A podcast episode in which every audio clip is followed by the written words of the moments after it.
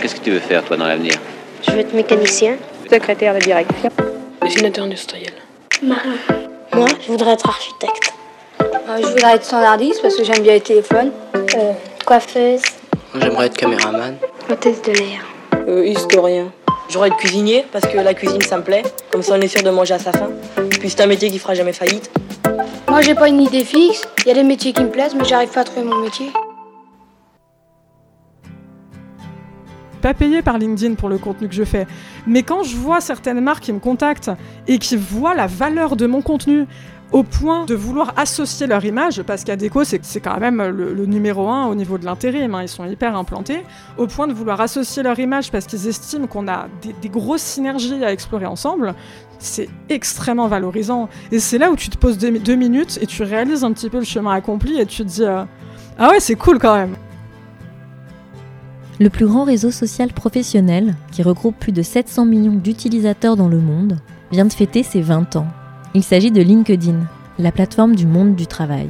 Lancée en 2003 aux États-Unis par Reid Hoffman et Allen Blue, des anciens de PayPal, et arrivé en France en 2008, LinkedIn a initialement été conçu pour permettre à l'activité professionnelle de s'adapter à l'évolution des technologies en favorisant la création de connexions. Des connexions permises par la désintermédiation et l'horizontalité, selon la promesse de la plateforme, on doit pouvoir s'adresser directement aux gens sur LinkedIn.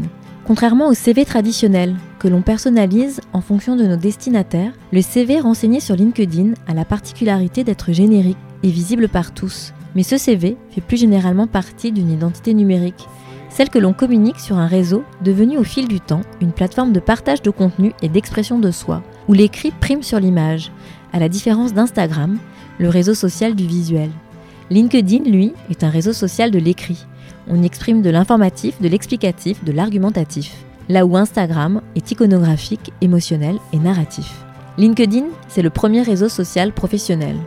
Et le recrutement repose sur ce que l'on appelle les liens faibles, c'est-à-dire la capacité à mobiliser plein de petits réseaux dormants, à accumuler tout un tas de contacts pour mobiliser ce portefeuille et par la viralité trouver plus facilement quelqu'un que par le biais d'une offre d'emploi formelle. Mais certaines subtilités de cette plateforme assez complexe échappent souvent au plus grand nombre, selon Cécile Dejoux, professeure des universités et responsable nationale au CNAM de la filière RH. La puissance de LinkedIn est dans son algorithme. Il faut connaître la façon dont l'algorithme fonctionne pour pouvoir être repéré par les recruteurs. Autrement, vous faites un jet de pierre dans l'eau.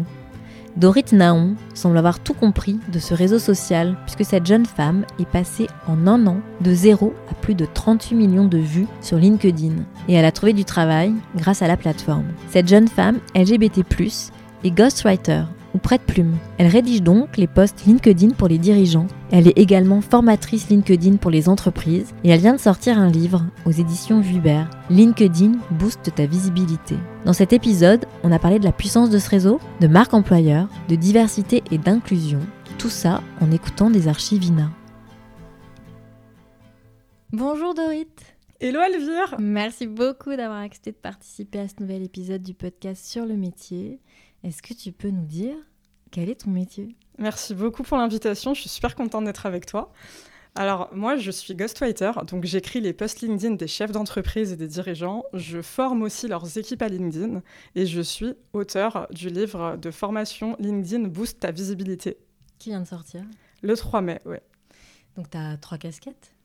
Oui, et peut-être même aussi une quatrième. euh, je suis euh, inf- influenceuse LinkedIn, donc euh, je mets en avant des entreprises sur LinkedIn par rapport à leurs engagements euh, diversité inclusion, leur marque employeur, voilà, sur toutes les thématiques RH, culture d'entreprise. On va en reparler.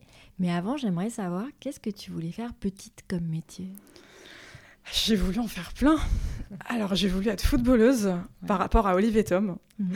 Je voulais être détective parce que j'ai découvert un livre que peut-être certaines personnes connaissent qui s'appelle Le Petit Manuel du détective. C'est un vieux livre édité dans les années 80 qu'on a récupéré dans une association avec ma mère et j'ai passé un été entier à le lire et ça m'a donné envie d'être détective. Donc je voulais faire ça, je voulais être dessinatrice parce Mhm. que j'ai- je passais euh, des étés entiers à dessiner euh, sans sortir de chez moi quasiment, ou alors que pour jouer au foot. Donc voilà, franchement ça a tourné autour euh, de, de Mhm. ces trois rêves-là. Et finalement, qu'est-ce que tu faisais comme métier? J'ai fait que des boulots alimentaires. Donc moi, j'ai commencé en étant vendeuse. Mhm. Donc, je vendais des livres dans une librairie pendant trois ans. Ensuite, euh, j'ai été responsable administrative dans un centre auto, alors que je n'avais même pas le permis. C'est quand même assez drôle d'ailleurs. Ensuite, j'ai bossé à la CEPAM, à la CAF, des boulots administratifs. Enfin voilà, vraiment que des jobs alimentaires où finalement je trouvais pas vraiment de sens et je trouvais jamais, jamais vraiment ma place non plus d'ailleurs. Et vers 2021, je me suis dit, bah ça y est, tu es à nouveau en recherche d'emploi. Parce que, en fait, tous ces jobs, c'était quasiment que des CDD ou, de l'intérim. Mhm. Je me suis dit, qu'est-ce que tu as envie de faire, en fait? Et je me suis rappelé justement que quand j'avais 16 ans, bah, j'avais trois blogs. Et en fait, sur Skyblog, j'avais une petite notoriété. J'avais trois blogs qui chacun ont été élus Blogstar par la plateforme. Et je me suis rappelé que je prenais vraiment un plaisir fou à faire ça et qu'en plus, j'avais de la reconnaissance. Donc je me suis dit, euh, bah, vas-y, en fait, euh, t'aimes écrire. Je me suis dit, bah, la communication digitale, finalement, euh, c'est, je pense que c'est fait pour toi, donc cherche un job là-dedans. Et c'est comme ça que j'ai commencé à, à, me dire que peut-être j'avais besoin de trouver du sens dans mon travail à un moment donné. Quoi. Tu vas donc, forte de cette expérience de Skyblog, en 2021, LinkedIn. C'est ça. C'est Skyblog qui finalement m'a mené à me dire déjà que je voulais faire de la com digitale. Et euh, en 2021, LinkedIn, c'était plutôt parce que j'étais désespérée, littéralement. Je cherchais un job sur Indeed, sur euh, Pôle emploi, sur Monster, euh, partout en fait. Et mhm. ça donnait absolument rien. Je recevais que des mails de refus automatique ou alors pas de réponse. Donc euh, je me suis dit, bah, en fait, le seul truc que j'ai pas essayé, c'est LinkedIn. Ce réseau chiant de boomers, arriérés, j'en avais une image horrible. Je me disais, voilà, c'est un réseau de col blanc et moi, bah, voilà, j'ai des tatouages, je, suis fun. Je me suis dit, je, ne corresponds pas en fait aux normes de LinkedIn. Mhm qui pour moi était un réseau extrêmement conventionnel et professionnel au sens lisse. Pour moi, c'était ça. Parce que quand LinkedIn a été euh, lancé, en fait, ça, avait 20, ça, a été, ça a 20 ans, LinkedIn. Et en France, c'est en 2008 que ça arrive, LinkedIn. Et c'est quand même l'idée de, euh, à la place de la carte de visite, ça va être un réseau dématérialisé c'est ton CV en ligne qui va remplacer la carte de visite. Donc il y a ce côté extrêmement du réseau à l'origine, hein, dans les fondements, extrêmement euh, conventionnel. Et c'est quand même un réseau social professionnel. Ouais, avant tout. C'est ça. Après, ça a changé. Ça a évolué, mais euh, alors moi de base j'en avais vraiment cette image-là, mais finalement sans trop lui laisser sa chance. Donc euh, j'y suis vraiment allée parce que j'avais pas le choix et je me suis dit bon je vais me fermer les mauvaises portes, mais je vais m'ouvrir les bonnes portes, celles qui me ressemblent. Donc j'ai pas cherché à tricher. Je me suis dit, je vais pas faire comme tout le monde à partager mon CV justement.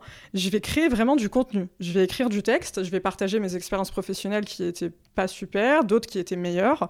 Je vais parler à cœur ouvert. Je vais partager mes émotions et euh, je n'essaye surtout pas de fédérer tout le monde. L'objectif, c'était de me dire que je vais attirer des entreprises qui me ressemblent. Mhm. Donc, je crée un post sur les tatouages en milieu professionnel très rapidement, quasiment un mois après avoir commencé à écrire du contenu, où je dis que, euh, bah, on s'en fout en fait des tatouages.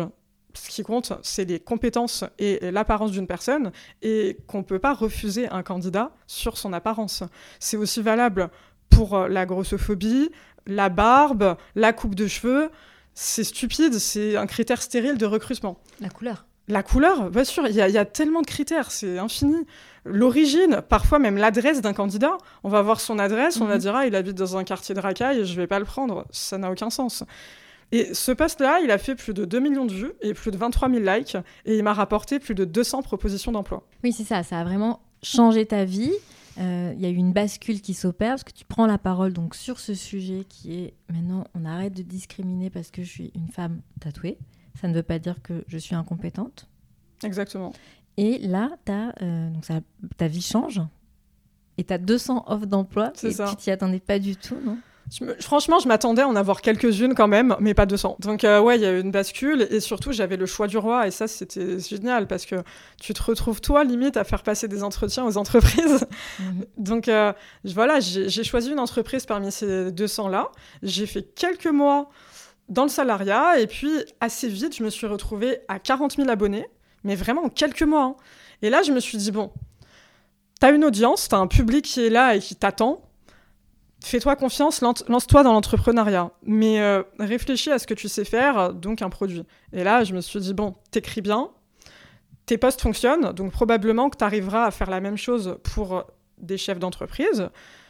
Après, la question, c'était les sujets. Et moi, j'avais envie d'écrire sur les mêmes sujets que moi parce que c'est des sujets qui me passionnent. Donc, toujours la question du sens au travail et des, des sujets aussi bah, que je connais. Donc, euh, la marque employeur, le recrutement, la, culture d'entreprise, la diversité et l'inclusion, le télétravail. C'est très riche, surtout pour les dirigeants. Il y a des visions, euh, il y a des, partages d'expériences, il y a des anecdotes. Et euh, du coup, voilà, c'est comme ça que je me suis lancée Ghostwriter, avec aussi la casquette de formation. Mhm. Voilà, pour les accompagner euh, à prendre aussi la parole euh, en toute autonomie sur LinkedIn et aussi à motiver leurs équipes à, prendre la parole. Alors, j'ai passé une archive d'une émission de France Culture qui date de 2022 qui s'intitule Le meilleur des mondes et on va entendre parler de cette plateforme LinkedIn par Cécile Dejoux, qui est professeure des universités et qui est la responsable nationale au CNAM de la filière RH et qui est conférencière. Et elle va parler de LinkedIn. LinkedIn, c'est un réseau social sur lequel il y a énormément de travaux de recherche dans des niches, mais il y en a beaucoup, dans tout ce qui est recrutement, dans tout ce qui est réputation et dans tout ce qui est communauté. LinkedIn, c'est le lieu où il faut être quand on veut vraiment se faire connaître, trouver la bonne personne d'un point de vue professionnel bien entendu, et avoir un discours dans le move, dans le stream, dans ce qui s'appelle aujourd'hui la modernité. Donc LinkedIn, c'est un lieu où que vous soyez un président d'entreprise, que vous soyez un étudiant ou que vous soyez en recherche ou en demande, il faut être. J'adore, j'adore ce qu'elle dit. C'est génial, elle a tout compris, elle a tout dit. Attends. Tu dirais pas mieux voilà. En fait, si je dois compléter ces mots, je parlerai vraiment des enjeux. C'est-à-dire que LinkedIn, c'est pour tout le monde. LinkedIn, c'est pour les chercheurs d'emploi. À la base, à l'origine, c'est un réseau de chercheurs d'emploi, hein, comme tu l'as dit. Donc l'idée, c'est d'attirer des entreprises qui nous ressemblent. C'est la même chose en tant qu'indépendant. En tant qu'entreprise, comme on le disait, l'enjeu, c'est de créer et de développer une marque employeur forte. Mm. En tant que euh, salarié, l'idée, c'est d'être ambassadeur de son entreprise. Et pour toutes les personnes qui ne rentrent pas dans ces cases-là, parce qu'il y en a, hein, on a aussi des retraités et puis euh, d'autres personnes hein, qui sont en invalidité ou autres. Hein.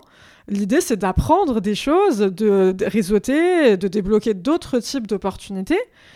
Et oui, LinkedIn, c'est pour tout le monde réellement. Et il y, a, y a tellement de choses à exploiter du réseau, que ce soit en termes de, euh, de rencontres humaines et encore une fois, sinon en termes de sollicitations, d'opportunités tous les médias sont dessus, tous les, chaînes télé, les journaux, les entreprises, c'est B2B par excellence. Mhm. Mais attention, toutes les personnes qui sont B2B sont aussi B2C à côté. C'est ça qu'il faut pas oublier. Mhm. Donc oui, il y a un enjeu énorme et ça me fait plaisir d'entendre ce genre de discours parce que c'est encore trop ancré dans l'idéal commun comme quoi LinkedIn c'est un réseau de chercheurs d'emploi, point. Souvent quand je rencontre des gens, ils me disent euh, mais attends, mais LinkedIn c'est pas ce réseau de chercheurs d'emploi? Bah non en fait.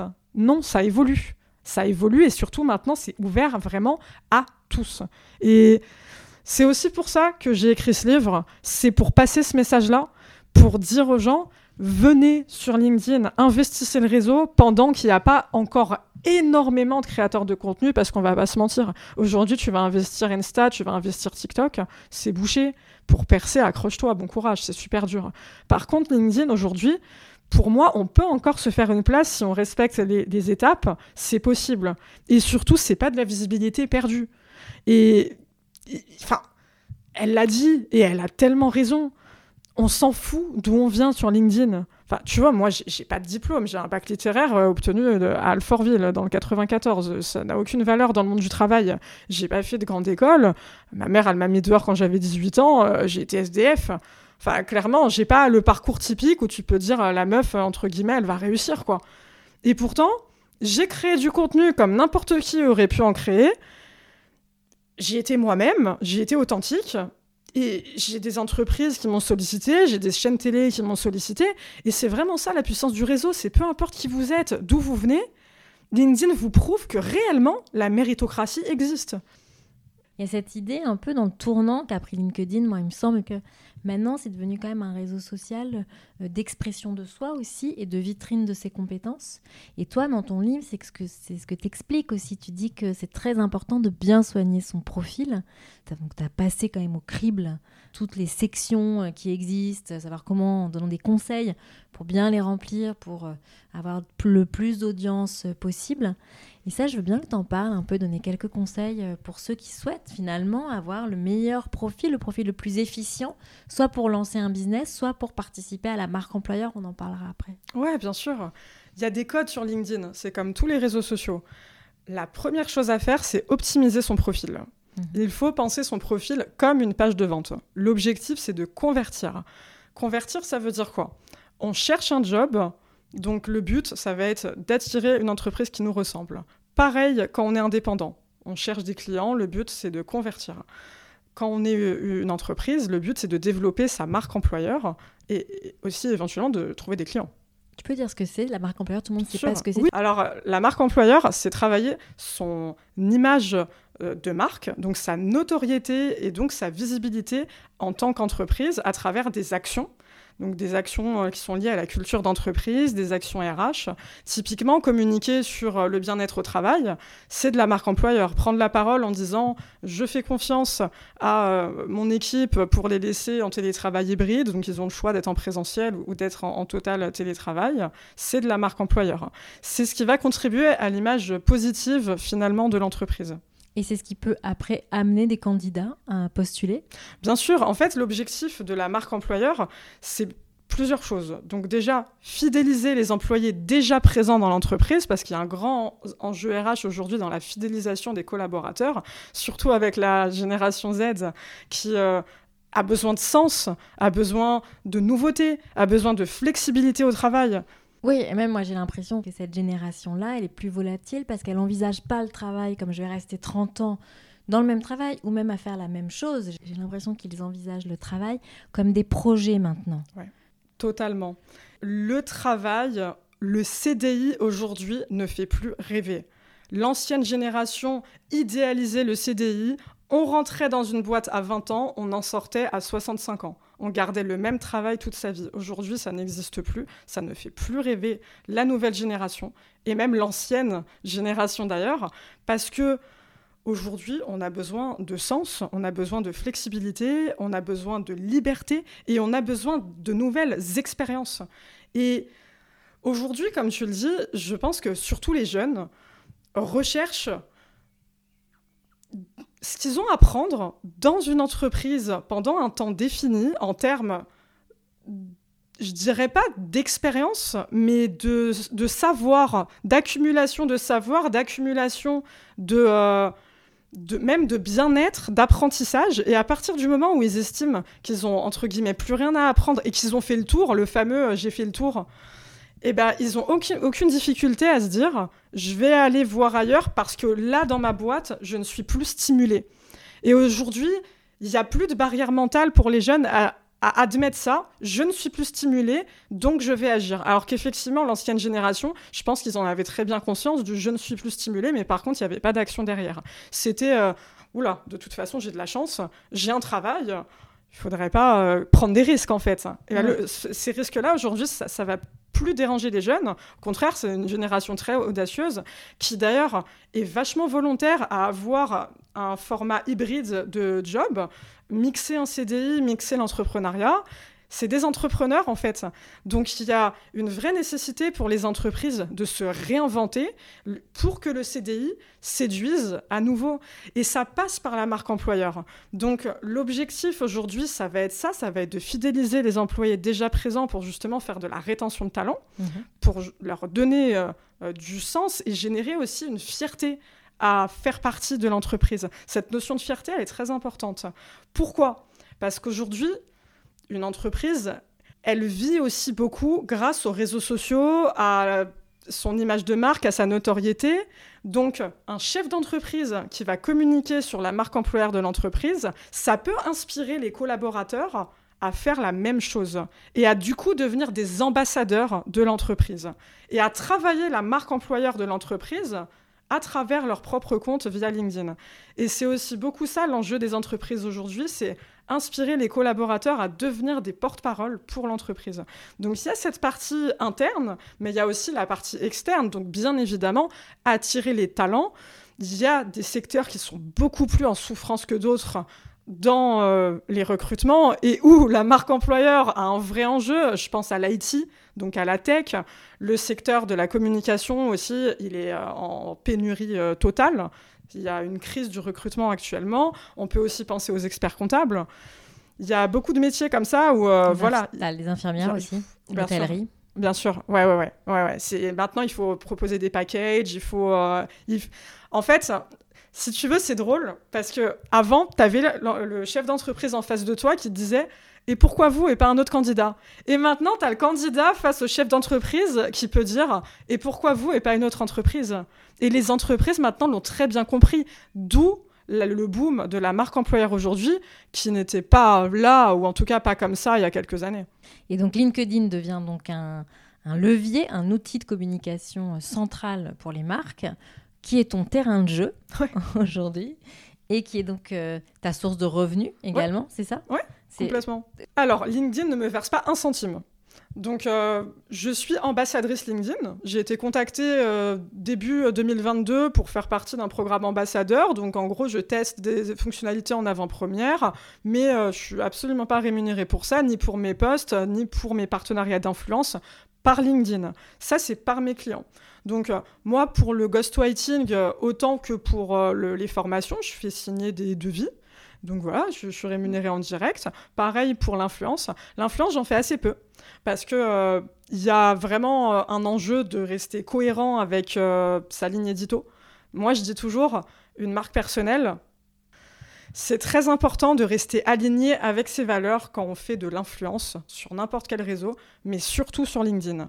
Surtout quand on attire ses clients et qu'on vit de sa création de contenu. Parce que moi, je dis toujours, se créer une marque personnelle, ça met très longtemps, mais la détruire, ça prend deux secondes. Donc il faut toujours rester cohérent avec sa ligne éditoriale. On est humain, donc la tentation, elle est énorme. On vient de voir, on te dit oui, tu veux faire un post, payer 3000 euros pour parler de mon entreprise. Évidemment, tu réfléchis un petit peu. Mais il faut être fort et réfléchir long terme, pas court terme.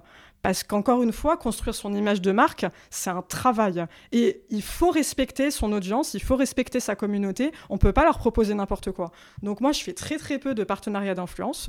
Je suis très fière d'en faire un là avec euh, LHH. C'est une marque euh, du groupe euh, Adecco. Mhm. Et c'est sur des thématiques qui me passionnent. Ça va être sur la santé mentale, sur euh, l'importance euh, du comment gérer son stress au travail, comment avoir un bon équilibre vie pro, vie perso. Donc oui, c'est rémunéré, mais je sais pourquoi j'accepte, je sais que c'est de la prévention, de la sensibilisation et que ça peut apporter quelque chose à mon audience. Par contre, quand j'ai des sollicitations, et j'en ai plein, pour me dire est-ce que vous voulez parler de notre produit crypto, notre produit NFT, notre produit euh, lié euh, au Web3 euh, je m'en fous en fait, ça ne m'intéresse même pas, je sais même pas si je serais capable de donner moi-même une vraie définition de ce truc. Donc jamais de la vie j'irai le proposer à mon audience, même pour 3000 balles. Et c'est très très important d'avoir cet euh, état d'esprit-là et cette éthique en tant que créateur de contenu et de rester aligné avec ses valeurs. Donc finalement oui, je suis influenceuse LinkedIn, mais j'ai envie de dire à mes heures perdues. Et c'est clairement pas euh, mon métier premier. euh, entre guillemets, c'est de l'argent de poche quand ça tombe. Mais mes activités principales, c'est le ghostwriting et la formation LinkedIn. Et le ghostwriting, donc tu écris des posts pour les dirigeants, c'est ça? Ouais. Et tout secteur confondu? Alors, moi, je dis toujours, je m'en fous du secteur de mon client. Parce que finalement, j'écris sur la marque employeur. Donc, la marque employeur, non, enfin, chaque entreprise en a une. Et que mon client, il soit dans l'immobilier, dans le bancaire, dans euh, la finance, enfin, ça change rien. Si mon client, il m'appelle, il me dit, voilà, j'ai des bonnes initiatives RH pour euh, le télétravail, euh, je, laisse la semaine de 4 jours, mes collaborateurs, j'ai une totale confiance euh, en eux. ils sont là, je les flique pas. au contraire, moi, j'aimerais bien que vous parliez du fait que rire au boulot, c'est important. Ça fait partie aussi de la vie d'une entreprise, parce qu'une entreprise, c'est un lieu de vie. Moi, je, je dis bien sûr, on est en accord, et je sais qu'en plus, c'est des sujets qui sont bankable sur LinkedIn. Et après, ça me fait toujours rire quand ils essaient de se justifier. euh, oui, mais vous savez, euh, je suis dans tel secteur, je sais pas si ça va vous intéresser. Et à chaque fois, je leur dis, mais pourquoi en fait? Je, je m'en fous. On écrit sur votre marque employeur. Donc le secteur, finalement, il est ultra secondaire. Je n'écris pas sur les produits de mes clients. Et pareil, dans le, le livre que tu as écrit, tu as passé aussi au crible un peu les algorithmes quand même. Tu donnes des informations sur les algorithmes de LinkedIn, qui est quand même un réseau social euh, très puissant maintenant euh, au niveau euh, du marché du travail. Je veux bien que tu en parles un peu de ça, de la puissance de l'algorithme LinkedIn. L'algorithme, c'est pas le grand copain des créateurs de contenu. Alors déjà, il bouge beaucoup. Donc là, tu vois, on va en parler maintenant, mais ça sera pas pareil dans un mois, deux mois. Donc c'est pour ça que je mets un gros disclaimer dans le livre. hein. Je dis bien ce que je vous dis maintenant concernant l'algorithme, c'est valable maintenant, mais ça bouge beaucoup. C'est comme tous les réseaux sociaux. Il y a des codes et l'algorithme, ça en fait partie. Donc c'est très important aussi de les comprendre pour ne pas être frustré et pour ne pas se décourager de la création de contenu, être démotivé et se dire, en fait, juste remettre en question les mauvaises choses. Mhm. Parfois, les gens créent du contenu, ils ont fait une grosse erreur au niveau de l'algorithme et ils pensent pas du tout que c'est ça et ils se disent juste mon poste était nul, c'est pour ça qu'il n'a pas marché. Pas du tout. Au moment où on parle, il y a vraiment des erreurs à ne pas faire, des mauvaises pratiques par rapport à l'algorithme, notamment le partage de contenu. Ça, c'est une grande mauvaise pratique. Je vais t'expliquer pourquoi. Aujourd'hui, LinkedIn valorise les créateurs de contenu, pas les partageurs de contenu.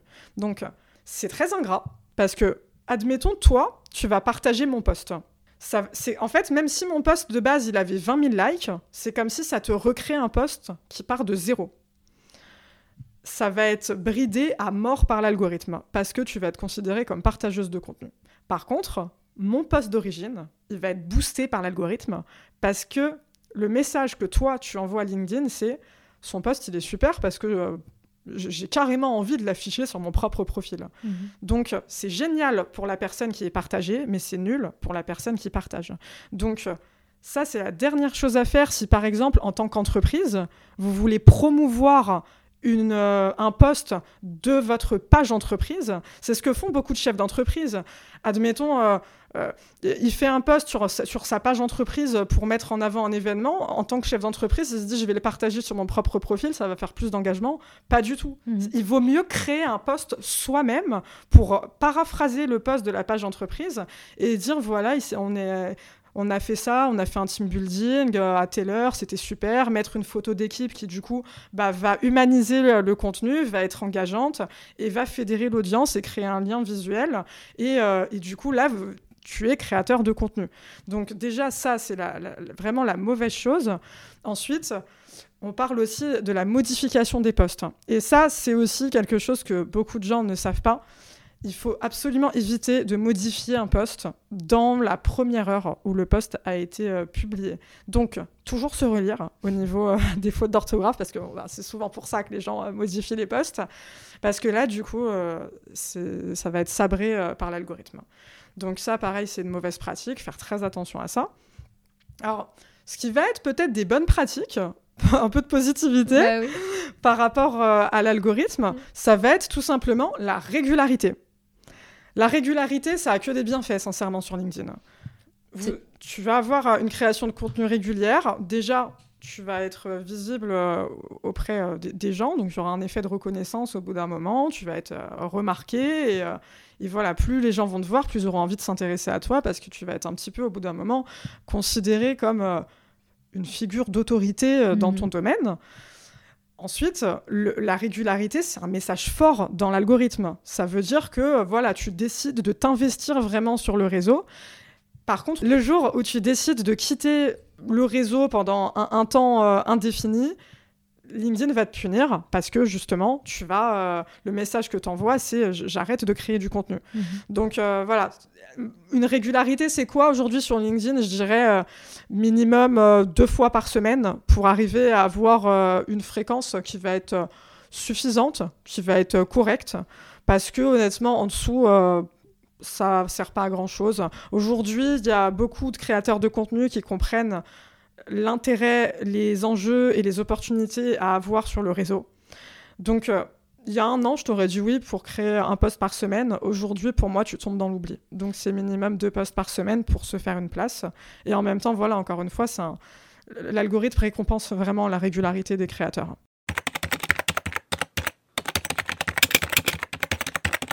20% des répondants disent subir des inégalités dans le déroulement de leur carrière et au quotidien, des discriminations persistent.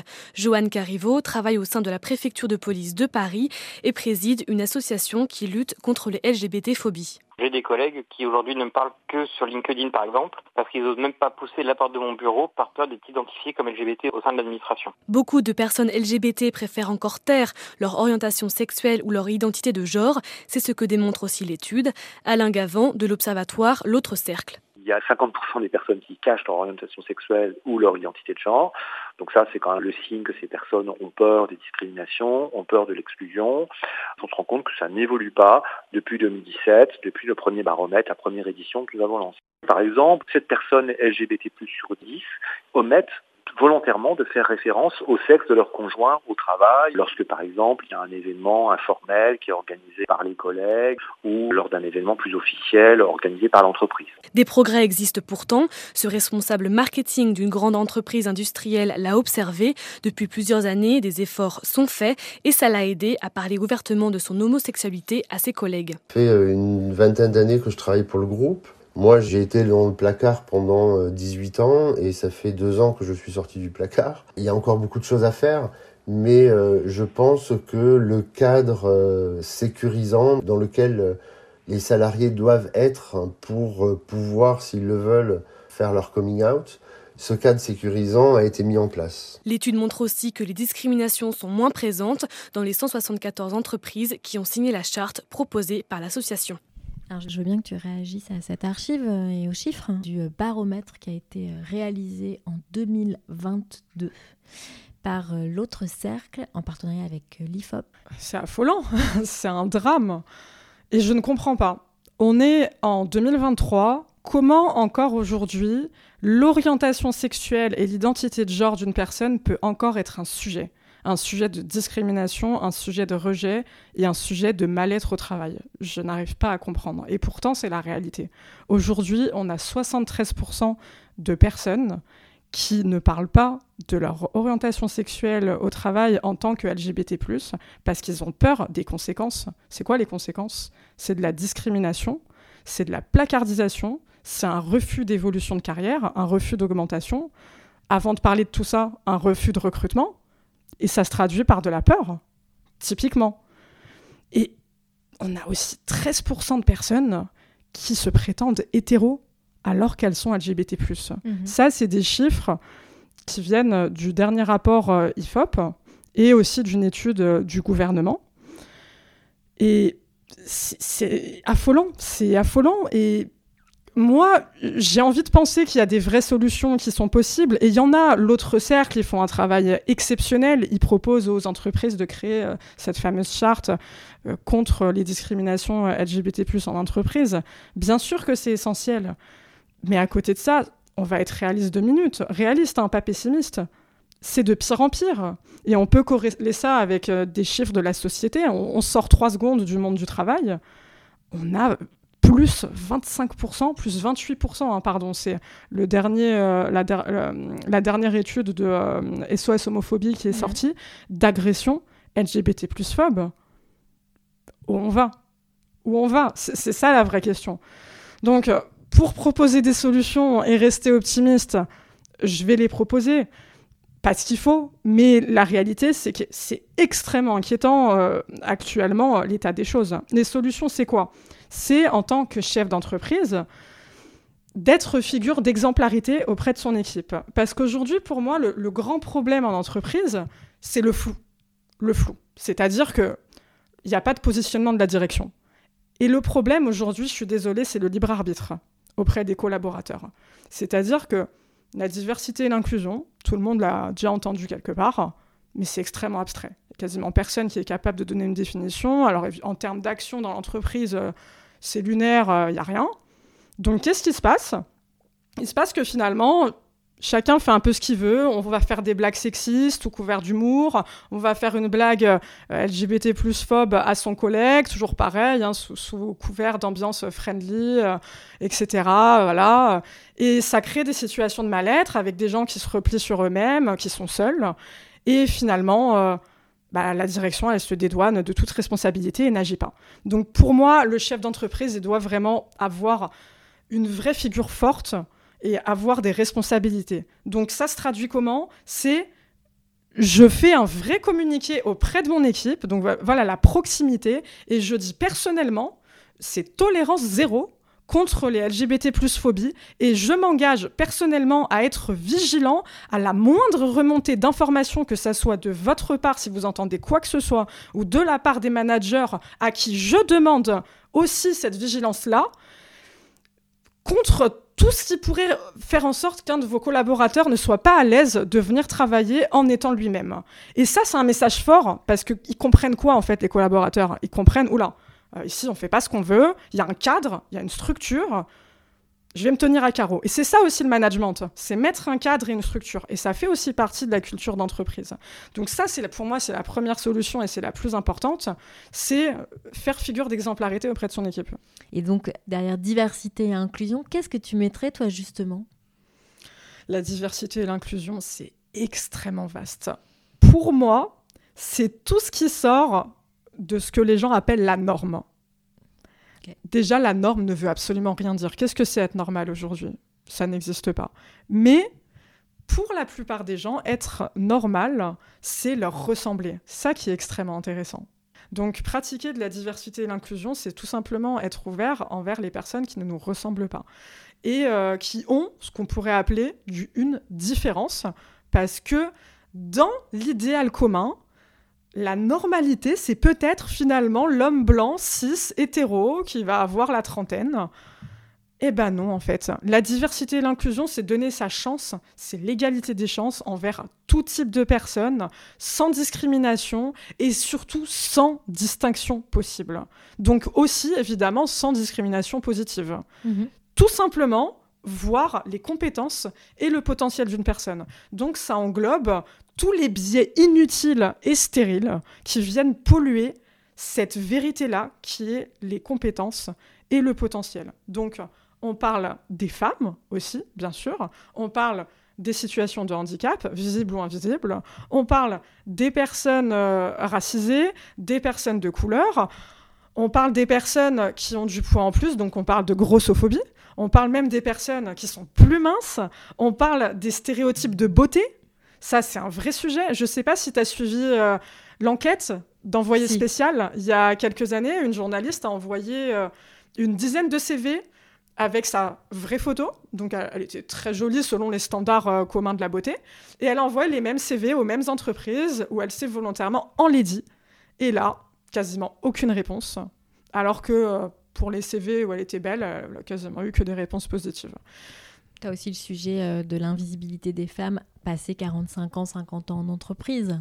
Il y a la discrimination. La vieillesse quand même des femmes. Il y a la discrimination sur les seniors, il y a la discrimination sur les tatouages, il y a la discrimination sur la barbe, sur les cheveux, sur les piercings.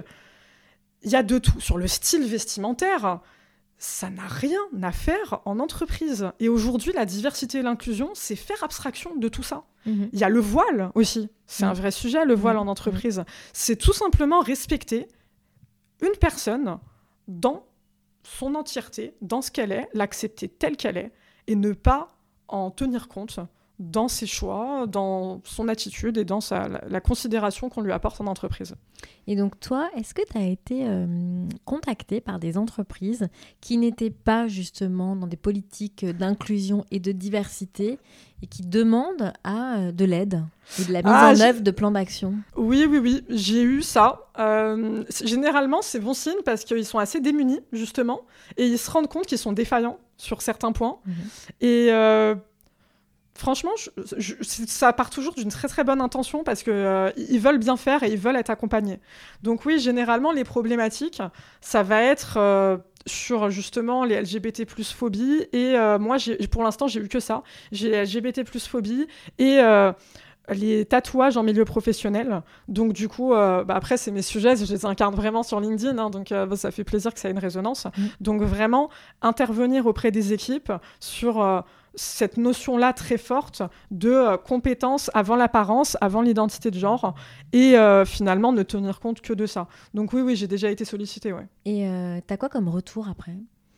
Alors les retours, souvent, ils sont très positifs de la part des collaborateurs, Mhm. en premier lieu parce que c'est eux, hein, finalement, que j'ai euh, en face de moi. Et c'est... Alors évidemment, c'est sur le fond de mon intervention, mais c'est aussi sur euh, l'intervention en elle-même. C'est-à-dire qu'ils sont... Ils sont contents, en fait, de sentir que leur entreprise s'intéresse à ces sujets-là Mm. et euh, investit du temps pour eux et de l'argent aussi.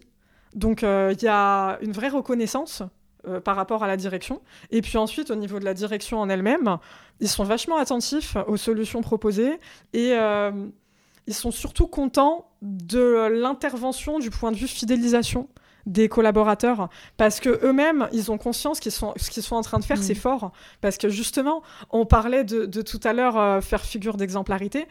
C'est exactement finalement ce qu'ils font quand ils demandent à une personne euh, d'intervenir pour, euh, bah, pour parler de, du fameux bien-être au travail Mm. et du fait que on doit venir au boulot en étant soi-même sans chercher à se cacher, à se lisser, à se conformer, à se normer, qu'on soit tatoué euh, et quelle que soit notre identité de genre.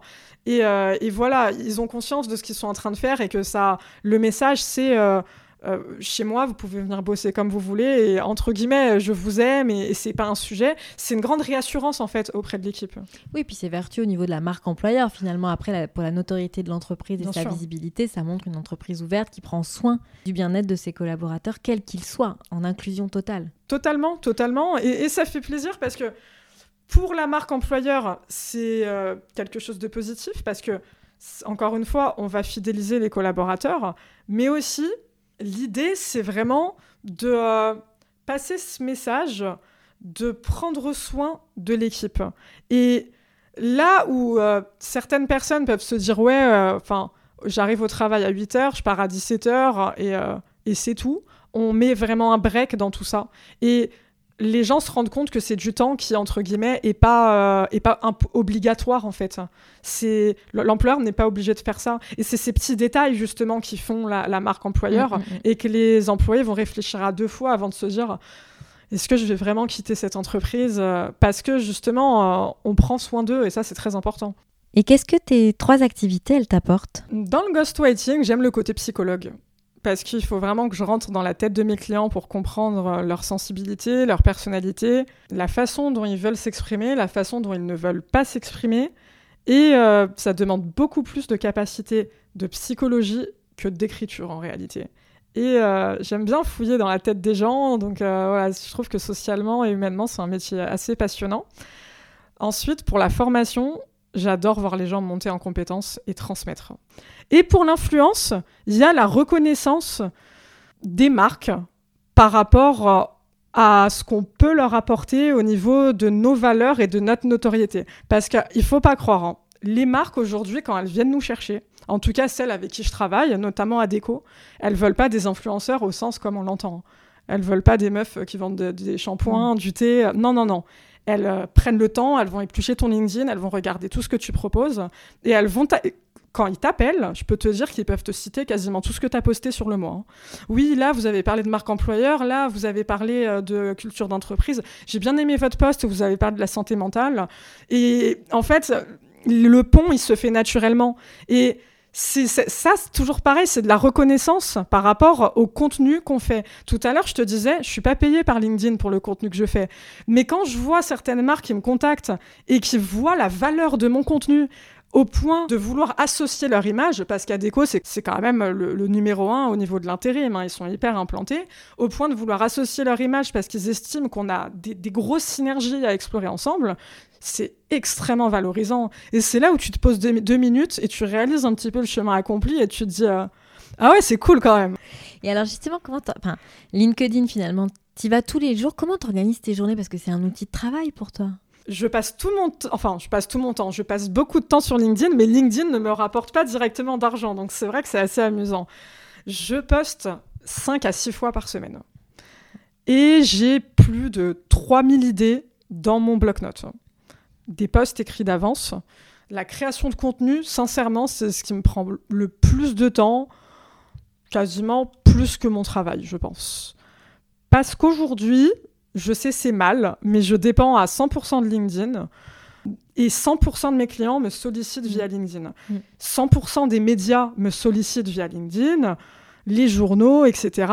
Donc oui, pour moi, mes enjeux vraiment en tant que projet perso et en tant que projet pro, ils sont sur LinkedIn. Donc euh, ouais, j'y passe euh, une bonne partie de mon temps. La bonne nouvelle, c'est que plus vous allez créer du contenu, plus euh, bah, ça va être rapide. C'est-à-dire qu'au début, tu vois, moi, je, passais peut-être euh, parfois deux heures pour écrire un post. Maintenant, j'écris un post en 10 minutes. Donc, je passe quand même moins de temps. Mais il y a toujours un travail de veille. Tu vois, tout à l'heure, tu parlais travail. LinkedIn, c'est du travail. Je ne suis pas arrivée sur LinkedIn en ayant tous les codes euh, en deux jours et en sachant écrire un post parfaitement copyrighté. Le copywriting, c'est euh, l'art de transformer les mots en euros, donc convertir grâce à la puissance des mots. Et le copywriting LinkedIn, c'est un métier, c'est spécifique et c'est des codes. Tout ça, c'est de l'observation. Donc j'ai passé énormément de temps et je passe toujours pas mal de temps à observer euh, les tendances, à observer les posts des autres qui réussissent et qui ne réussissent pas. Jamais dans le jugement, mais toujours avec un œil un peu pédagogique, à essayer de comprendre, à essayer. Ça, c'est ce que j'enseigne aussi dans ma- mes formations. C'est un petit tip que je peux donner aux auditeurs. Enregistrer cinq posts qui ont fonctionné. C'est par exemple fonctionner, c'est quoi? C'est des posts qui ont dépassé les 200 likes. À partir de 200 likes, moi, je pense qu'on peut considérer qu'un post a fonctionné. Une fois que vous en êtes à 5 posts enregistrés, vous euh, les euh, regardez tous successivement et vous essayez de trouver des points communs et de comprendre ce qui fait qu'ils ont euh, marché. Ça peut être, euh, ils ont peut-être tous une, une image, peut-être que la phrase d'accroche de tous ces posts-là a commencé par je, peut-être qu'ils sont tous courts, peut-être qu'ils sont tous très longs. Essayez de comprendre les synergies qu'ils ont. Et rien que ça, ça fait énormément euh, travailler l'esprit, ça fait avancer et ça nous permet aussi de nous resituer et d'ado- d'adopter un, acte de- un axe différent pour réorienter sa création de contenu. Et c'est passionnant. Et on peut pas se lasser euh, réellement de la création de contenu parce que c'est en perpétuelle évolution. euh, Enfin, tu vois, moi, quand je suis arrivée sur LinkedIn, les posts longs, c'était cool, ça Mhm. marchait et il n'y avait pas de souci. Aujourd'hui, on est à l'ère du snack content. Aujourd'hui, tu vas mettre une vidéo sur TikTok. Il faut qu'elle fasse dans les, euh, allez, euh, 10, euh, 15 secondes, euh, parce que les gens, ils veulent consommer un maximum de contenu en un minimum de temps. Et ça se traduit aussi sur LinkedIn, les gens ne prennent plus le temps de lire des posts longs. Donc aujourd'hui, on va plus être sur des posts qui vont fonctionner autour de euh, 1000 ou Mhm. 1500 caractères. La seule exception aujourd'hui, c'est le storytelling. Quand vous arrivez à capter l'attention des gens sur une histoire que vous racontez, vous pouvez vous permettre d'aller jusqu'au maximum, c'est-à-dire 3000 caractères. Parce que euh, vous allez les absorber justement dans votre histoire. Mais autrement, pour un post classique où on n'est pas dans l'émotionnel, les gens ne prennent plus le temps. Et euh, comme on parle d'actu, il y a ChatGPT. Est-ce que ça te fait peur? Enfin, Quel est ton avis sur ChatGPT, donc, euh, qui permet de rédiger des posts hein, euh, par intelligence artificielle? Toi, tu le vois de quel œil, cette arrivée de... en fanfare de ChatGPT Chat GPT, ça me fait pas peur du tout. Parce qu'il y a une chose que les IA ne pourront jamais imiter, ce sont les émotions humaines. Et jusqu'à preuve du contraire, les IA sont des robots, des cyborgs, et ne pourront jamais être capables de produire ça. Jamais. Là, moi, je me fais pas de soucis parce que tu vois, dans mon métier, comme je te disais, il y a beaucoup de psychologie, notamment. Euh, Il y a ce, côté où je dois traduire les émotions des chefs d'entreprise, où je dois parler de ce qu'ils pensent, de ce qu'ils ressentent. Mhm. C'est des choses qui sont très, très personnelles. Donc, typiquement, Enfin, demain, si je, je demande à ChatGPT, euh, é- écris un post sur mon client qui euh, a peur de mettre du télétravail dans son entreprise. Mais ChatGPT, il est pas dans la tête de mon client. Qu'est-ce que tu veux qu'il raconte? Il va faire un post il va mettre, euh, il va reprendre euh, le- les articles de presse, en 112 qu'il a trouvé. Euh, oui, euh, faites attention au télétravail parce que ça peut, euh, ça peut gêner la communication des collaborateurs. Mais en fait, s'il faut, c'est pas du tout ça. En fait, les peurs de mon client, c'est, euh, c'est plus profond que ça. C'est le désengagement, c'est euh, le- les, les brisures de liens, c'est euh, que les gens ne, ne viennent plus du tout euh, au bureau pour euh, X ou Y raison. ChatGPT ne peut pas rentrer dans la tête des gens. Et tu vois, il y a quelque chose d'hyper intéressant qui a été fait euh, avant-hier. Je sais pas si tu as vu passer ça. Il y a, euh, je crois, le Parisien qui a montré 20 lettres de motivation à, à des chefs d'entreprise, des patrons d'écoles Mm. de commerce, etc. Euh, de, euh, une partie de ChatGPT et une partie qui a été faite par euh, des vraies personnes. Ils, ont, ils ont reconnu tout de suite, suite, ouais. parce qu'il n'y a pas d'émotion, il n'y a pas d'âme en fait. Et tu sens que tu lis un truc tiré de Wikipédia. Une IA ne peut pas faire ça. À partir de là, ChatGPT n'est pas un ennemi pour les métiers de communication, euh, ni pour aucun métier, à mon humble avis. hein.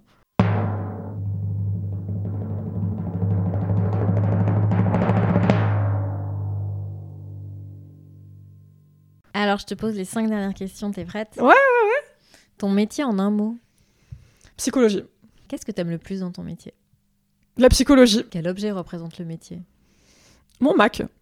Il dit quoi de toi, ton métier? Hmm. Ma capacité d'écoute. Est-ce que tu pourrais faire un autre métier? Ouais. Chroniqueuse. Idéalement chez Quotidien. Merci beaucoup, Dorit, pour tous ces échanges. Moi, j'ai appris beaucoup de choses euh, sur la marque employeur et bravo pour ton livre. LinkedIn booste ta visibilité. Eh ben écoute, merci beaucoup à toi Elvire. J'ai passé un trop bon moment avec toi. C'était super. Ouais, merci beaucoup. À bientôt. À plus, ciao.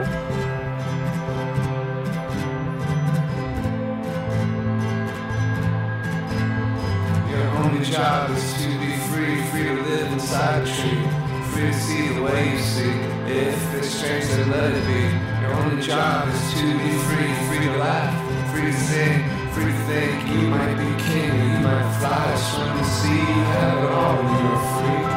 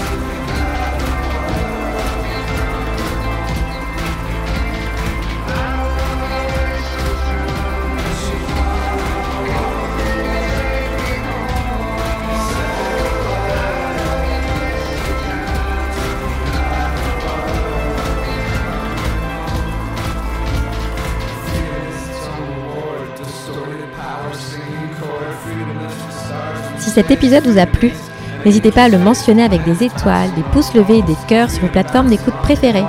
Et pour suivre les coulisses du podcast, rendez-vous sur le compte Instagram sur le métier podcast ou sur le site web sur le métier.com. Merci à Lina pour son aide précieuse. À la semaine prochaine!